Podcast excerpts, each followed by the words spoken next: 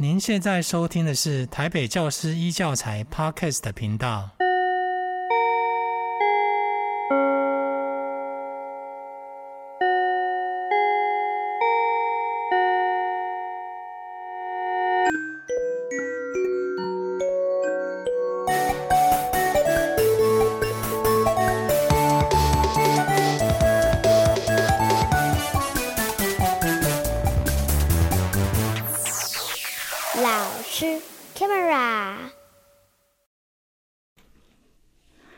位亲爱的老师们好，欢迎再次收听老师 Camera，我是本周的主持人舒优。哇，现在疫情呢慢慢趋缓之后，许多限制也开始松绑了。老师们是否在教学备课忙碌之余，开始在安排周末、寒暑假的行程了呢？诶，不过现在提到暑假好像太早了点吼。不过呢，定期的放松和玩。对压力山大的老师们来说，真的是很重要的调剂跟舒压诶。只是呢，有没有可能我们在日常生活中就可以好好的放心玩，然后让让心情可以好转呢？今天我们的特别来宾将会跟大家分享他的秘诀哟。欢迎玩心疗愈空间的创办人吴建豪咨商心理师，老师好。嘿，书友早，大家早。早。呃，老师有一个很酷的外号哦。所以，等一下，请老师跟我们介绍一下您自己吧。大家好，我叫吴建豪，然后口天吴健康的健，豪爽的豪。但是呢，相较于大家叫我老师啊，我更习惯大家可以直接把我的名字倒过来叫。所以大家感觉一下，名字倒过来叫应该叫什么呢？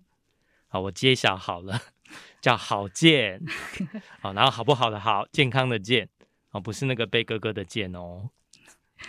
对，每次呢，跟老师一开始跟老师接触的时候，老师都说叫我好健，然后都不太习惯。可是叫几次之后，就觉得不知道为什么很过瘾呢，还蛮爽的 哈、哦。对对对，好，那嗯，我们想要请问好健，当初为什么会想要成立玩心疗愈空间呢？就是心要怎么玩，又如何可以同时疗愈到自己呢？哦，这故事实在有点长，让我长话短说好了。嗯呃，我做心理咨商已经二十二年了。那最开始的时候，其实大家对心理咨商的印象应该都是那种口语讲话的。但是因为呢，我工作对象有一群是儿童跟青少年，他们其实没有那么喜欢用说话的。所以后来啊，我就发展就是用游戏的方式啊，或者是戏剧啊、艺术一些表达性的方式来跟他们一起工作。然后最诶，我我大概呃二十二年的工作里面，只有前两年是专职工作。那时候在基隆张老师，然后后来之后呢，我就是都是属于到处接案。然后现在有一种说法叫做那个什么，呃，行动行动心理师，对，对。但我一直很讨厌这个名字，你知道，因为大家知道行动电话用没两年，iPhone 久一点可能五年啦，大概就会被换 掉，所以我没有很爱行动。嗯、然后因为我做心理咨商也在呃有这个心理师法之前。所以我自己对于心理师这个 认同也不是很很深刻，所以我都比较喜欢说我是一个呃，就是自由工作者，一个做心理智商、做教育，因为我常觉得教育跟智商其实他们是密不可分的，所以相较现在啊，就是心理智商都变成医事人员，我就觉得有点可惜。好，所以我我自己后来会成立呃玩心疗愈空间，有一个缘由也是因为。嗯，像现在坊间应该有蛮多的职商所，其实还蛮多，主要是服务就是做个别的协谈啊之类的。可是我觉得我们人还蛮需要玩，我们不需要到了生病，需要到了很困扰的时候才开始去接触心理方面的资讯。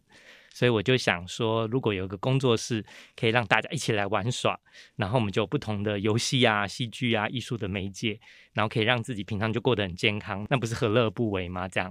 哦，所以这样听老师说，呃，听郝建说起来，对，我要叫郝建，对，可能不习惯哦。所以这样的空间其实不限小朋友，大人也可以玩吗？那大人玩的时候要怎么样可以疗愈自己呢？对，哎，大部分哦，原来你这样讲，我才发现，搞不好大家都误会，觉得，嗯，因为我有跟儿童工作，所以我那边都做小朋友。可是我后来因为跟孩子工作啊，其实老实讲，我发现大部分问题有时候会在我们大人身上。好，有时候有时候也许是孩子遇到困难，可是是大人协助的方式，也许有些不适当的时候，就反而会造成反效果，就彼此就互相更呃更互相折磨吧。嗯，嗯，所以我那边课程反而目前为止大部分都针对大人，然后有一些是反而是教大人怎么跟孩子玩的。对，所以苏优刚问我的是说，呃，怎么个让大人玩吗？还是对，就是。大人要怎么从玩里面来疗愈自己的心？因为其实我蛮喜欢老师这个空间的名字，就是“玩心疗愈”，就是要玩你的心，但同时又可以疗愈。对，这要怎么？就是一开始放松完就可以有疗愈的感觉吗？这个这个还蛮有趣的。我上个礼拜才刚去跟一群社工他们工作，然后就是用戏剧的方式。然后其实不外乎我就会用一些呃戏剧的游戏啊，或戏剧的暖身活动啊。可你知道吗？大家都好，就是好快自然就放松开来。比方说我们玩的其中一个游戏，就是我们两个呃扮演我是主人，你是客人。然后在这空间里面呢，我就想象成这是我的空间。哦，所以像我们现在在录音间，可是前面这个麦克风可能不是麦克风了，它可能是那个一只那个热狗。可能是 就是可能是任何你想要的东西，然后大家就很开心诶。所以我发现其实我们大人可能平常被工作啦或被呃家庭里面扮演的角色制约了，可是其实我们也很想玩呢。哦，原来是这样，所以就是可以放下一些束缚这样子。对，好，那好见的脸书啊，就是好见的身心灵 Play 学，它的简介里面 大家有兴趣可以去看看它的简介，对于 Play。有一个很有意思的诠释哦，因为好见说 play 是玩，哦、当然哦，play 是玩，也是戏剧，同时也是不累。其实我觉得这听起来很像是大家很向往的理想人生。那好见你怎么看玩跟戏剧之间的关系呢？然后最后提到不累，又是指什么呢？因为其实人生好累哟、哦。哦，是是，OK，那个。我不知道大家知道 “play” 这个字，其实那个在英文里面它本来就是玩，对不对？然后 “play” 另外它也有一个意思是剧本，对。嗯。然后可是其实你去看小朋友的玩呐、啊，我我不知道大家有没有观察过，印象很深啊。我有一个高中好朋友，他带他的大概四五岁女儿来我们家的时候，然后他自己一个人呢、啊、就开始明明在餐厅。我在我们家餐桌旁边，就他就自己扮演那个半蹲下来，就说：“嗯，我现在开始要上厕所喽。”然后他就自己开始扮演起来了。所以其实那个，我觉得玩耍跟扮演其实是我们人的天性。好像后来有蛮多的人研究发现，哺乳类动物都有那个玩的这种本能，然后也是透过玩在学习。像我们常讲躲猫猫，对不对？嗯。然后我不知道书友你们家有养猫吗？没有。那我不知道你有没有看过猫啊？真的，他们很会跟你玩躲猫猫。哦，我们叫躲迷藏，对不对？可是也叫躲猫猫，是因为它很奇怪。我们家的猫就我跑过去追它，然后就会跑去，它就会跑跑走，然后我就赶快呢，我就我反过来，我就逃跑，然后就换它来追我，然后它会小心的靠近你，看你是不是在这边。嗯，所以其实我觉得我们我们人也是哺乳类动物嘛。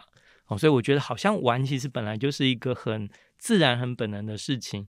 只是有时候我们好像呃不太重视它，忽略它，或者是到了成人呐、啊，我们可能都觉得要工作啦，要赚钱呐、啊，哦，你有责任呐、啊，哦，好像你如果 没有去照顾别人，就是疏忽你的责任，变得好像把玩都给忘记了啊，哦、真的呢，哎，很可惜呢，吼。对，所以我刚刚听郝建说要让孩子们玩。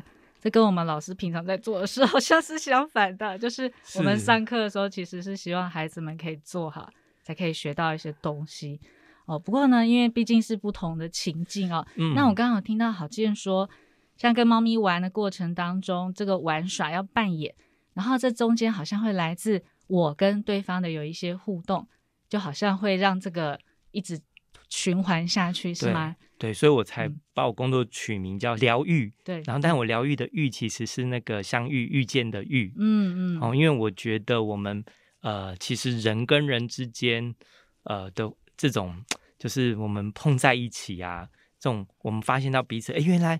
不是只有我很累，因为你也很累。嗯，有时候他就很有疗愈的感觉，有一种共同的感觉。嗯，然后有时候我们也会发现说，哦，原来你你可以，原来可以可以哭哦。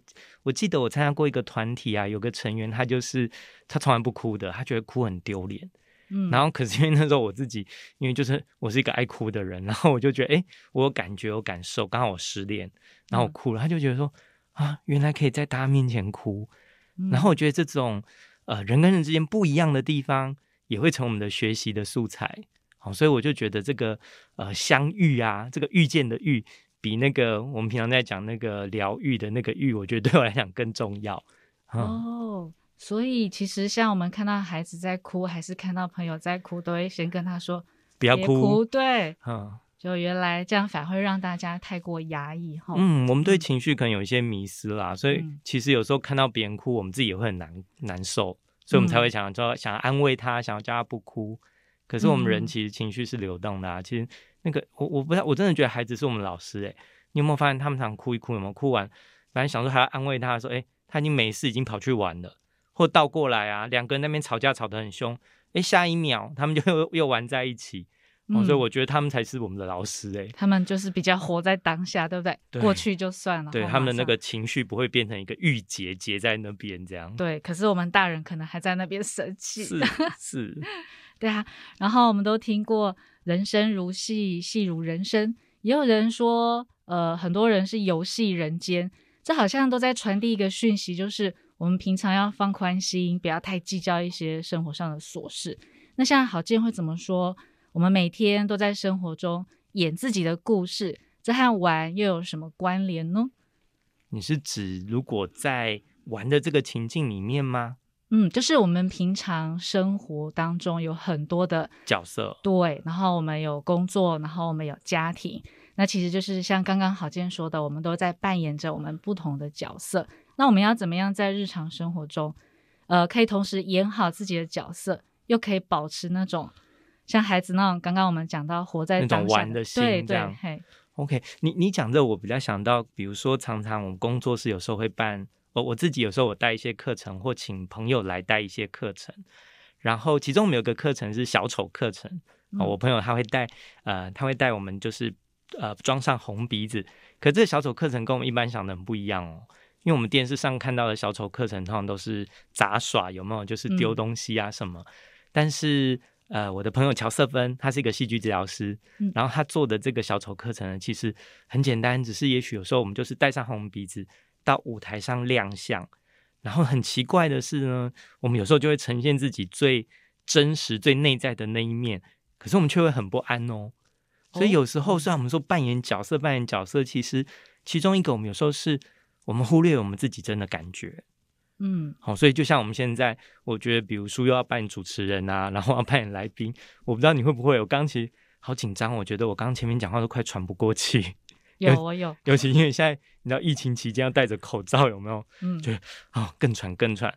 那可是真正的感觉就是我们里面其实会会会会紧张了嘛。我们好想要扮演好这个角色，可是毕竟我们是人啊，所以我们可能有做好的时候，也会有做不好的时候。好，那所以有时候在我们那个课程里面，有时候大家其实一部分就是我可以去探索我自己真正内在的自己。有时候好像这个就是一个好重要的部分哦。然后另外一个部分是，有时候就像我们说的，呃，可能说诶不能哭啊，或者是诶除了不能哭以外，我发现还蛮多，我不知道书友会不会哦。我听过还蛮多女生女性，她们其实会分享不能生气，好像爱生气是很。很就会被说爱生气，然后就觉得这是一件很糟糕的事。对，都会有很难听的话，什么恰贝贝。哎，对，男生好像就不会有恰贝贝，对不对？哎，真的呢。好，那所以我，我我发现还蛮多女生，其实有时候她们需要练习的反而是表达生气。所以，像是我有另外一个课程，我们呃呃叫做它是一个戏剧治疗的取向，叫做发展性转化法。它的它的名字实在是太。我觉得太太学术了，应该没人搞懂他在干嘛。我都比较喜欢直接形容他，他就是自由玩耍。我们会一起在一起，就是你可以顺着你当时的感觉，你去扮演各种的人啊，或者是非人。然后其实其中有一个就会有有时候就会有成员，也许平常不太敢生气的，他就可以在里面生气。好，所以你刚刚问我说：“诶，我我们如何从平常生活中的角色去松绑啊？”嗯，然后我常常觉得就是，呃，这样一个扮演的一个想象的空间，一方面我做自己，一方面我也练习不要做自己，嗯，听起来很很哲学，对不对？嗯嗯，就是因为平常我们可能都不哭的，或不平常不生气的，嗯，可我在那边我可以生气，我可以哭，也许从一开始是假哭，也许一开始是假装生气，嗯，到后来那个真真假假之间。它好像自然流动起来，也许我们的这个角色它就可以变得更丰富、更多元、更立体了。哦，哇，这个课程听起来好有趣哦！我们明年就是二零二三年有没有机会在中心开这样的课？就觉得这样真的好棒。嗯、因为刚刚郝建有提到说，透过这样的玩的方式，然后可以探索内在的自己，而且就是也可以练习不要压抑。那我觉得刚刚那个表达生气也好重要，因为有时候在教室的时候，比如说孩子或学生的一些行为，可能会跟我们正在扮演的角色是有有冲突的。对，所以在那时候。表达生气好难哦，所以那好有，有时候会担心生气伤了孩子，嗯、对不对？对。然后可是有时候又忍不住了，就真的发飙了。对啊，有时候我们又会忍着，然后就变内伤了，嗯、所以放假的时候就又感冒了之类的。OK，对所以老师有很多职业伤害。对，所以这个如果郝建可以给我们老师一个建议的话，比如说我们在教室里头，呃，对孩子的行为有些情绪。那这时候，郝建会怎么建议我们表达？不不不敢说建议建议，我知道大家都很喜欢找专家做建议。嗯嗯但是你刚刚这样问我，我想我可以分享我一个经验呢，一个失败的经验。好，对，有一次我去带一个小朋友的团体，然后就是你知道，小朋友拿玩玩具，难免有时候就会有人被弄到啊，或者自己不小心去弄到，他可能就会受伤。然后其中就有一个成员就说：“嗯、啊，老师，我受伤了，我我要去那个保健室一下。”然后因为我自己一个人带，所以我我就想说，我也我可能因为看他伤的也还好啦，就是可能只是擦伤，嗯、我觉得我应该不用陪他，我只有一个人，我也走不开，我陪了他，可能诶那留下这边呃四五个孩子，那他们怎么办？这样，嗯、哦，所以我就说，诶那个我就请另外一个小孩，我说某某某，你你请你陪他去，就你知道吗？当下就是所有的小孩都在躁动，他们说我也要去，我也要去，我也要去，嗯、然后我说不用不用不用，你们不用去。那个就谁谁谁陪他去就好，你知道就下一刻发生什么事情吗？我觉得你一定很有经验。下一刻，老师、嗯、老师这时候就是全部闭嘴，安静，然后就是找谁去就去。但但老师这样子的时候，前面一定有一些前提的。下一刻就是你知道吗？他们根本不等我把话讲完，全部都冲出去了。哇！我真的是气死，你知道？我就说，我就大叫，我就全部给我停下来！我就尖叫那种啊，然后他们都吓到。然后他们真的停下来，他们真的听到我了。可是我自己心里面觉得好，嗯、呃，好好愧疚哦，就是会觉得说，或者是会觉得说，啊，我我一点都不想用这种大叫的方式对你们呢。我觉得平常时候都是这样啊，就是我们大人跟孩子很多时候关系好像都要用一种很很很失控、很吼、很很这种过度情绪化的方式，好像才会被听见。我一点都不喜欢。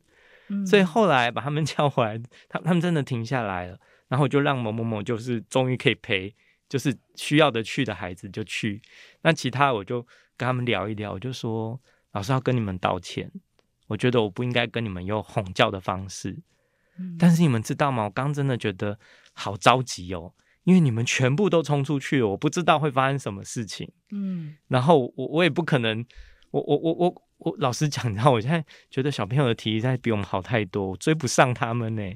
嗯，所以所以我就会，我就说老师也追不上你们啊！你们尤其你们到时候一跑，如果万一你们散开了，然后你们出去，我会担心你们的安全。嗯，而且我是老师，我有责任、有义务要保护你们的安全。哎，你知道他们？其实我觉得我们常有时候觉得小孩不能沟通，我后来发现他们可以沟通啊，只是下一次能不能做到，他需要练习，他可能下一次还是会再犯。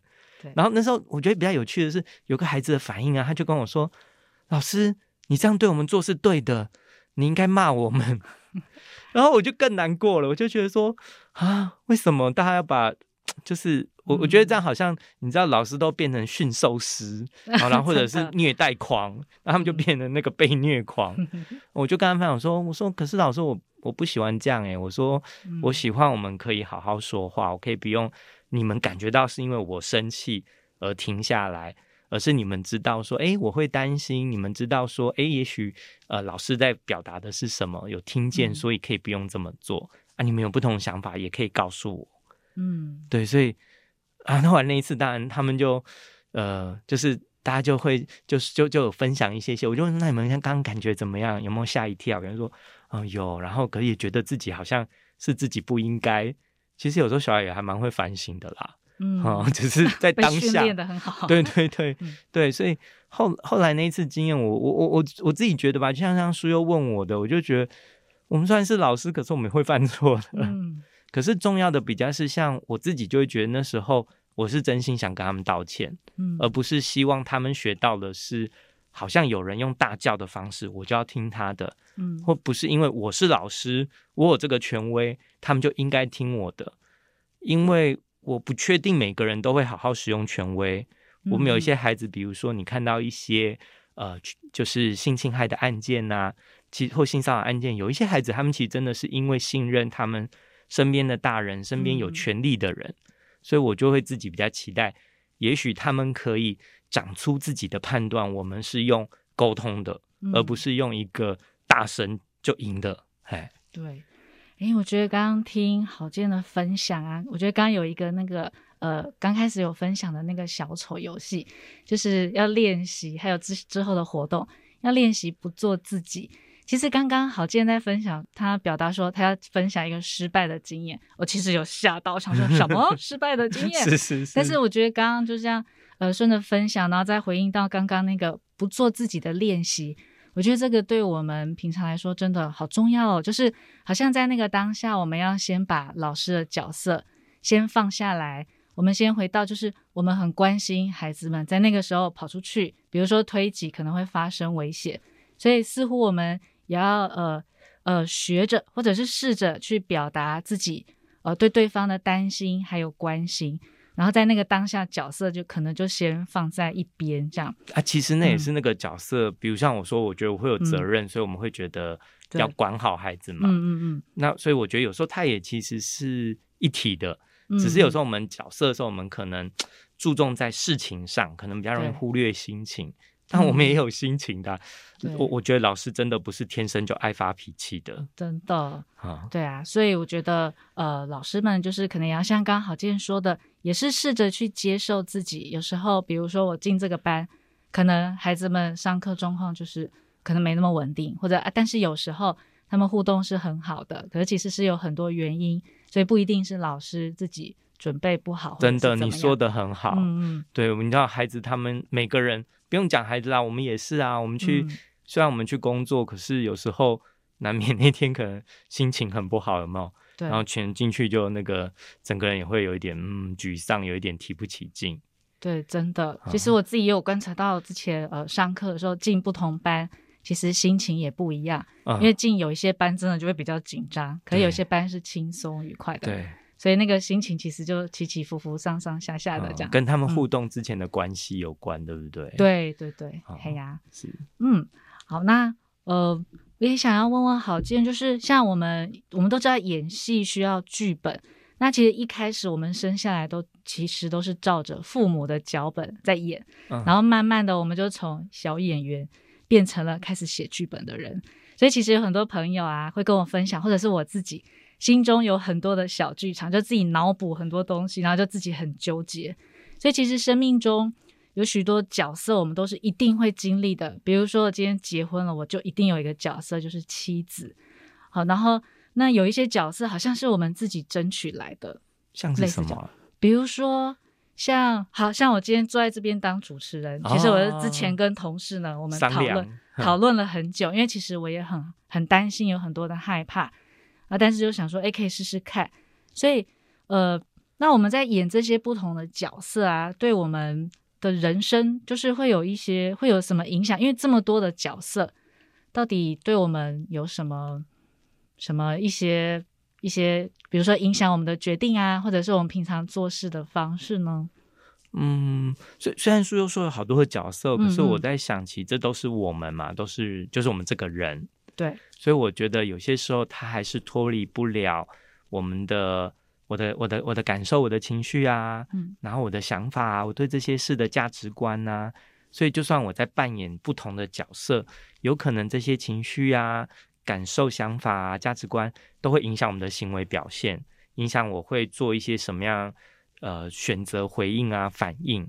哦，所以我觉得其实回过头来对我来讲，还是是一个人，然后只是呃，就像你刚刚说的，有时候我们可能会被角色困住。我觉得我我好像应该做做好。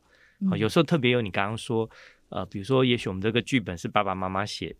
可有时候其实你会看爸爸妈妈剧本也是他的爸爸妈妈、阿公阿嬷、嗯、外公外婆他们，但但其实我我我自己也一直觉得啦，人都是有啊、呃、自主性的，人都应该讲说人都有主体性啊，不能讲自主性，主体性就是说，哎，我是一个人，所以我要怎么选择呃环境给我的一些刺激，我要怎么回应他这些经验，所以你会发现，比如爸爸妈妈一样养两个小孩，好像我有个弟弟，我就觉得他们两个还是不一样啊。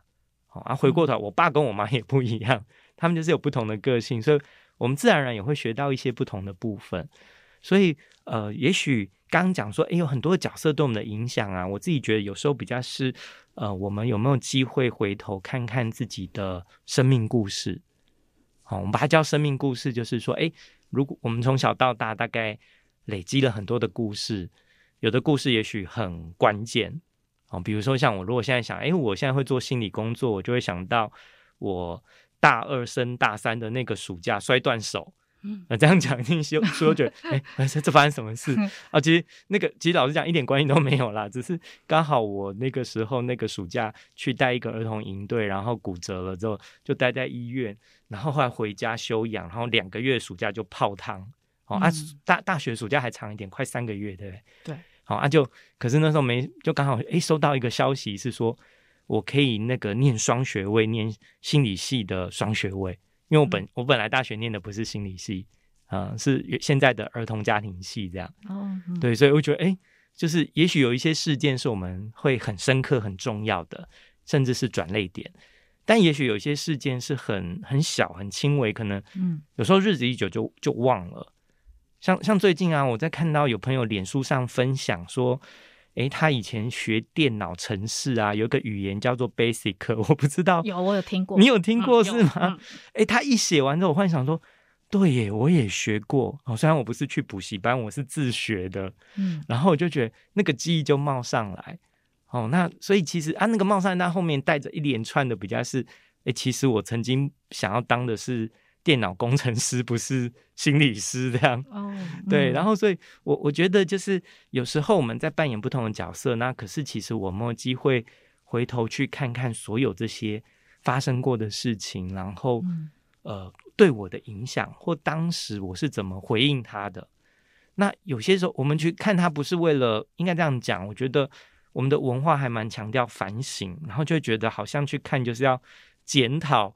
哦，我那时候好像不应该这样做，嗯、那时候怎么样之类？你知道，如果都是这种检讨，我们就会变得很挫折。真的，因为、嗯、因为因为我们不是奇异博士，我们没有办法开一道门就又到另外一个时空的宇宙，所以我们回不去啊，就改不了啊。那这样不是很遗憾吗？嗯，好、哦，所以其实回头看这些故事，也许呃，他的目的不是为了说，哎，检讨我哪里做的对，哪里做的不对，而是比较去看看，原来哦，我是这样长大的。然后我知道我也许会受到这些影响，所以可能爸爸妈妈影响我的是什么？但我自己想要这个吗？如果我诶现在不太一样，我想要重新做一些选择，所以也许我的人生故事很像书悠说的，刚前面说的很好，诶，我们也可以为自己写剧本，对不对？嗯，我们为我们自己写剧本方向就是我们就行动啊，哦，所以可能比比方像我们家人都没有人开车，然后那时候诶我就是第一个跑去。开车的人，嗯，哦，那时候也许有一个不知道哪来的勇气，我也不晓得，好，所以就是也许我们有机会去看看自己发生什么事，然后我们可以重新为自己做一些一些选择，看看我们接下来人生想要怎么过。哇，我觉得郝建好厉害哦，因为郝建都会从不同的角度来看看一些事情，比如说，其实我刚刚想到的那个心理小剧场、小剧本，嗯，就是有时候。是自己脑补编的，然后就让自己心情很不好。我也会。还有还有一 种就是我剧本写好了，别人没有照着演，然后也很生气。啊、是，对。是可是刚刚郝建给我们的一个想法就是说，诶，我们是呃这个剧本可以自己写，但是是从我们去呃回头想我们过去的生命故事，然后我们去看看它对我们的影响还有回应，然后再重新做选择。这其实好像也蛮不容易的，嗯、所以。我好像就可以大概理解为什么有的演员演戏演演就想要自己当导演，所以那刚刚郝建的那个、嗯、就是我们可以重新做选择，是不是就可以做我们自己人生的的导演？真的吗？就自己那，嗯、但是刚刚我觉得说说的也蛮好的啦。嗯、有时候我们其实会蛮挫折，是别人为什么不照我的剧本演？对呀、啊，好，那这个这个其实我我我觉得回过头来也是一样，就是呃，我我们可能要认知到这个世界是有很多人一起生活的嘛，所以也许别人不知道我这边演的时候，我可以很沮丧，我也许会觉得很挫折，嗯，这些都是很自然的感受，我们也可以接纳它啊，只是。你知道，就是像呃，我我们在戏剧里面，其实现在有一种叫做即兴剧，我不知道书有没有听过？有，我有带小朋友去看过，超好笑，从头笑到尾。是，其实看的很有蛮有娱乐性的啊。可是，但是对于即兴剧的演员，嗯、他们在训练的一件事啊，嗯、我我觉得其实是我们现在的环境很需要的，因为他们在训练一件事是彼此的丢接球，嗯，就是我丢球给你，好，然后哎，如果你不接，可能砸到你的头，或者那球就 miss 掉，然后。我就很生气，你为什么不接球？嗯，我常看到有些小朋友，他们那个比如班级比赛有没有？小朋友就很伤心，都是你啦，你都不接球，什么什么。嗯，但但有时候不是故意的，所以有时候我觉得即兴剧演员他们有趣，他们就是在训练打开他们的耳朵，打开他们的眼睛，嗯，他们感官去注意到说，哎，有人要传球喽，然后我怎么接住他？而且接住之后再丢出去，就是别人给了一个点子，我听见了，对，然后。诶，我再加上我的点子，然后让它更丰富，所以我们会一起创造出来的故事，可能不是只有一个我一个人的，是我们彼此的，是一种合作的，所以他也会很需要一些那种聆听、倾听啊，然后跟愿意把自己打开，然后去接受别人的意见。嗯，有时候我自己也会用一些，呃，虽然我自己不是做即兴剧，但是我会用一些即兴剧他们的那个训练方式，在游戏的活动里面，我觉得也还蛮好的。哦，这样听郝建讲起来，我就开始回想我之前看过的那个即兴剧。真的，他们每个演员就是两两在互动的时候，他们是全神贯注的在看着对方，是，是因为他随时可能要接他的动作或者是他的话，甚至他们邀请小朋友或观众上台的时候也是，对，所以就发现哇，这真的是一个很不容易的方式。但是透过那个互动，我们好像可以，就像刚刚郝建说，可以打开我们自己。可以听到别人更多的心里的声音，或者是自己的声音，或者自己啊，因为包括你看，嗯、我们人生，我们根本不知道我们几岁会就是终点，对不对？我们不知道我们什么时候会结束，这都不是我们能控制的。嗯嗯，所以我，我我我们有时候也不能控制。像今天来路上，好像它是晴天，但这也不是我们能控制的。嗯嗯，所以也许我觉得那个人生里面，呃，比如说像我刚刚讲的，不管是小丑啊，或者是发展性转化法、即兴剧，我觉得它都是在。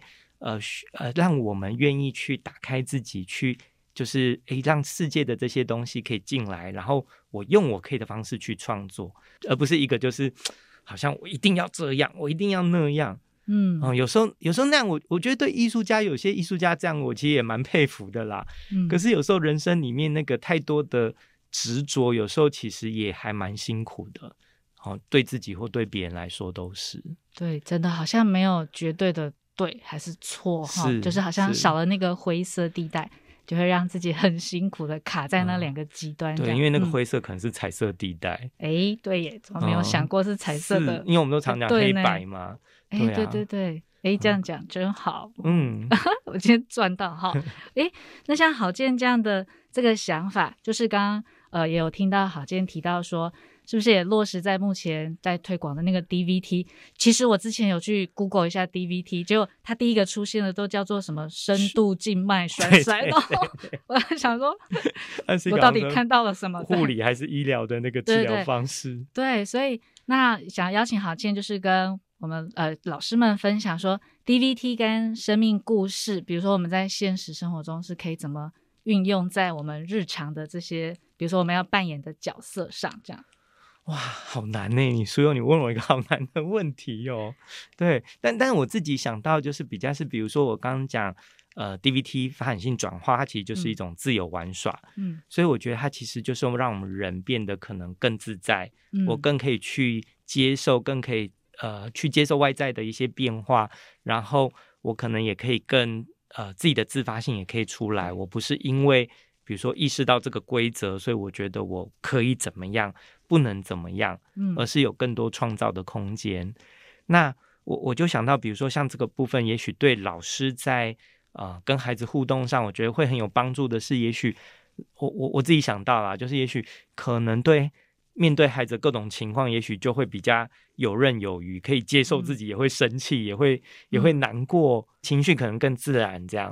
然后，嗯、呃，生命故事的部分的话，我是觉得也许同样的，就是比如说，其实每个人当老师，我想也一定也有经历过不同的故事，嗯，哦，所以我我记得我有个学姐啊，她后来，嗯、呃，怎么讲？她她她那时候她分享，她考考研究所，那时候考我们系上研究所，考了要五年还是七年才考上，嗯，然后让她决定一定要考上原因，就是她很想逃离国中。哦，嗯，他很需要。然后后来，我觉得他自己的论文就书写他的整个就是成长经验，跟他当老师的经验。然后他就去探索，发现到原来自己有被一些东西给困住，所以他在学校做的很不开心。嗯，然后这些困住他的东西，其实有一些，也许不知不见得是个人的，也许也是体制的。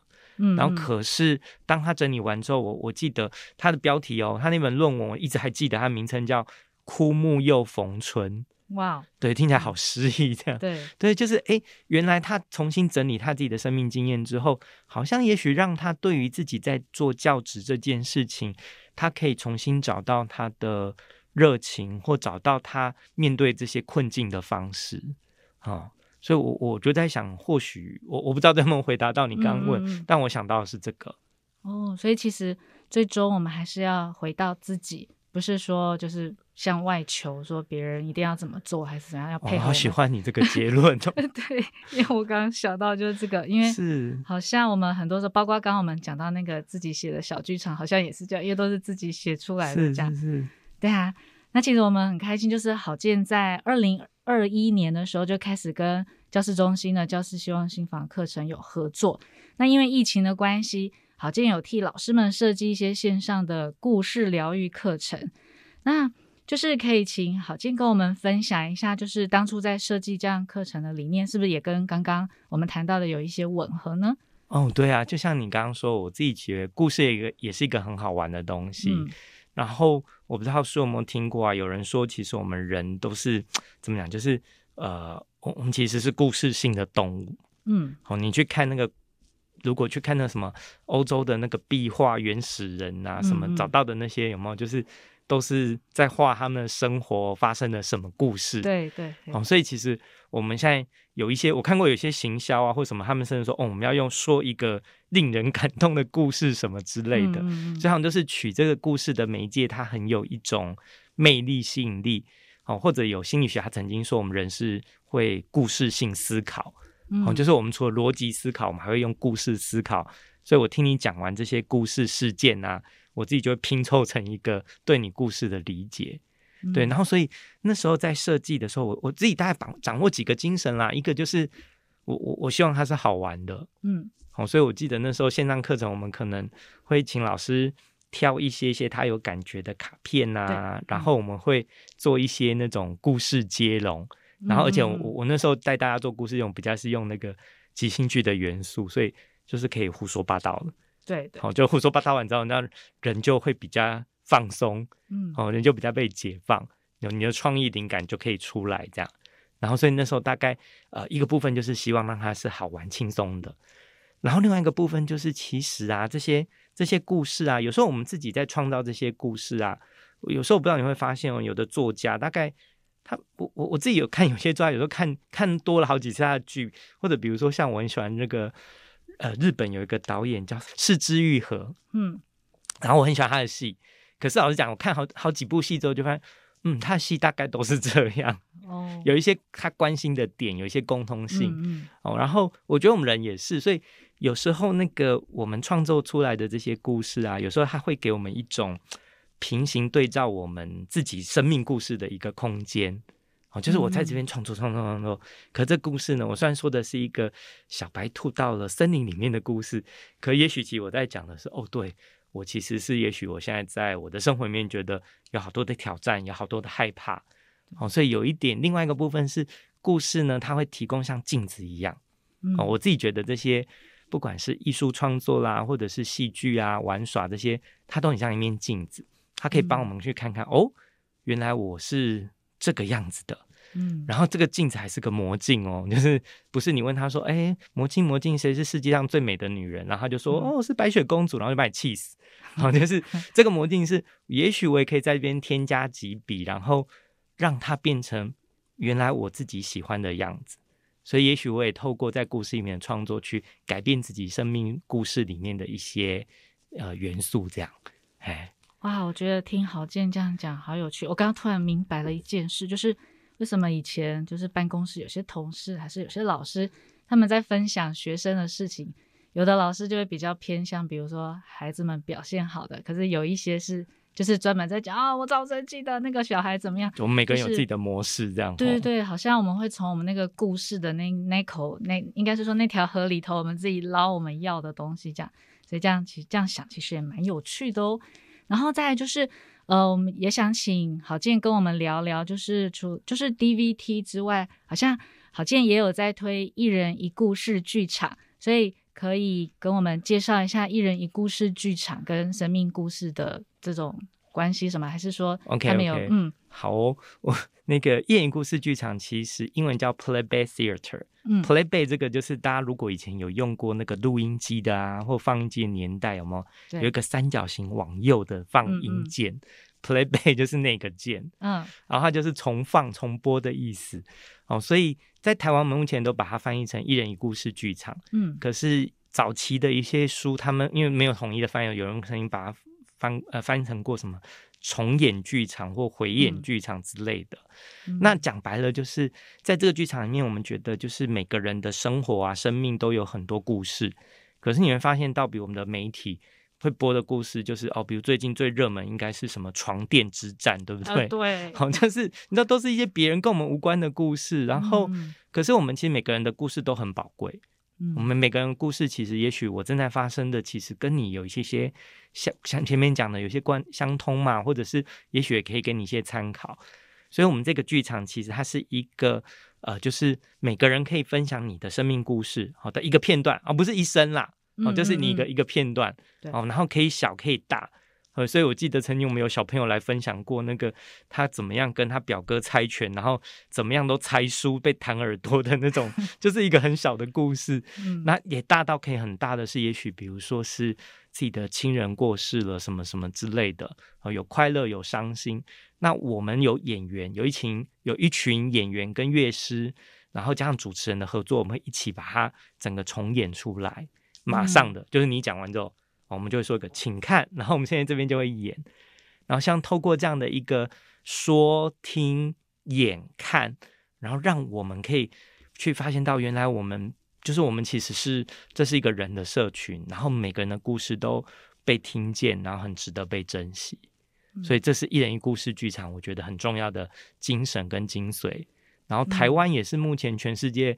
我我觉得一人一故事剧场算是很那个茂盛，我们台湾大概有几十个团队在做这件事哦，嗯、只是因为每个这个剧场都小小的啦，嗯、一次通常不能太多人，对。哦，因为太多人可能大家就不好意思说自己的故事，我会也没有机会分享，对，哎，所以就可能不见得是每个人都有机会听过或看过，哦，所以这听起来就是那个主角好像可以变成一个旁观者，对，就是在旁边变成是第三者，然后看着自己的故事。对，然后就可能也会有不一样的感受，会会会，哇，这真的实在是太神奇，这好像很像那个叙事治疗里头的那种外化，我们要对对问题把它外化，这样是是是，嗯、所以那其实平常真的要需要常常多练习这些吼，嗯，对。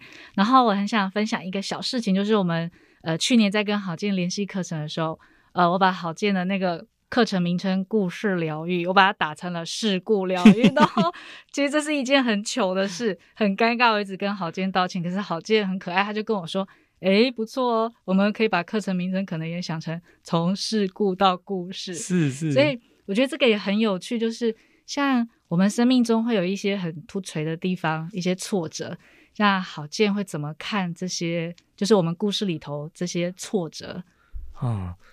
哇，又你又问了一个好难的问题哦。对啊，我我我觉得其实像我自己，如果发生一些很挫折的时候，我也是会很难过的啦，也会很懊恼。嗯、只是我现在也想要练习，就是我我自己发现，比如说那些懊恼可能来自是小时候，像我是一个我是十月生的，我是年尾生的小孩，嗯，然后但是我有早读，对，所以我我其实进一年级的时候，我记得我妈就会是因为那个年代跟现在不太一样，一个班六十个人，然后老师觉得不要再多来一个了，已经很多了。嗯，然后我妈就跟老师拜托老师，这个小孩很乖啦，这个小孩真的很。然后所以我就记得我那时候用那种努力要考，就是考好成绩，所以我那时候比如考九十九分，我就会哭，嗯嗯，就会觉得说我好像没有做好，然后可能会让大人觉得。我不够好，嗯嗯，对，那我我觉得我其实就会想要慢慢练习，就是那个是小时候的自己，但也许带在身上带到现在，所以有时候遇到一些不如意、挫折事的时候，也是很容易可能会觉得啊，是不是自己不好，担心自己不被喜欢什么的。嗯嗯，可是我想说，呃，我觉得我们当成人有一个很重要的责任，就是我们要把自己认回来，所以我就决定，呃，我想要好好的照顾我那个我，所以。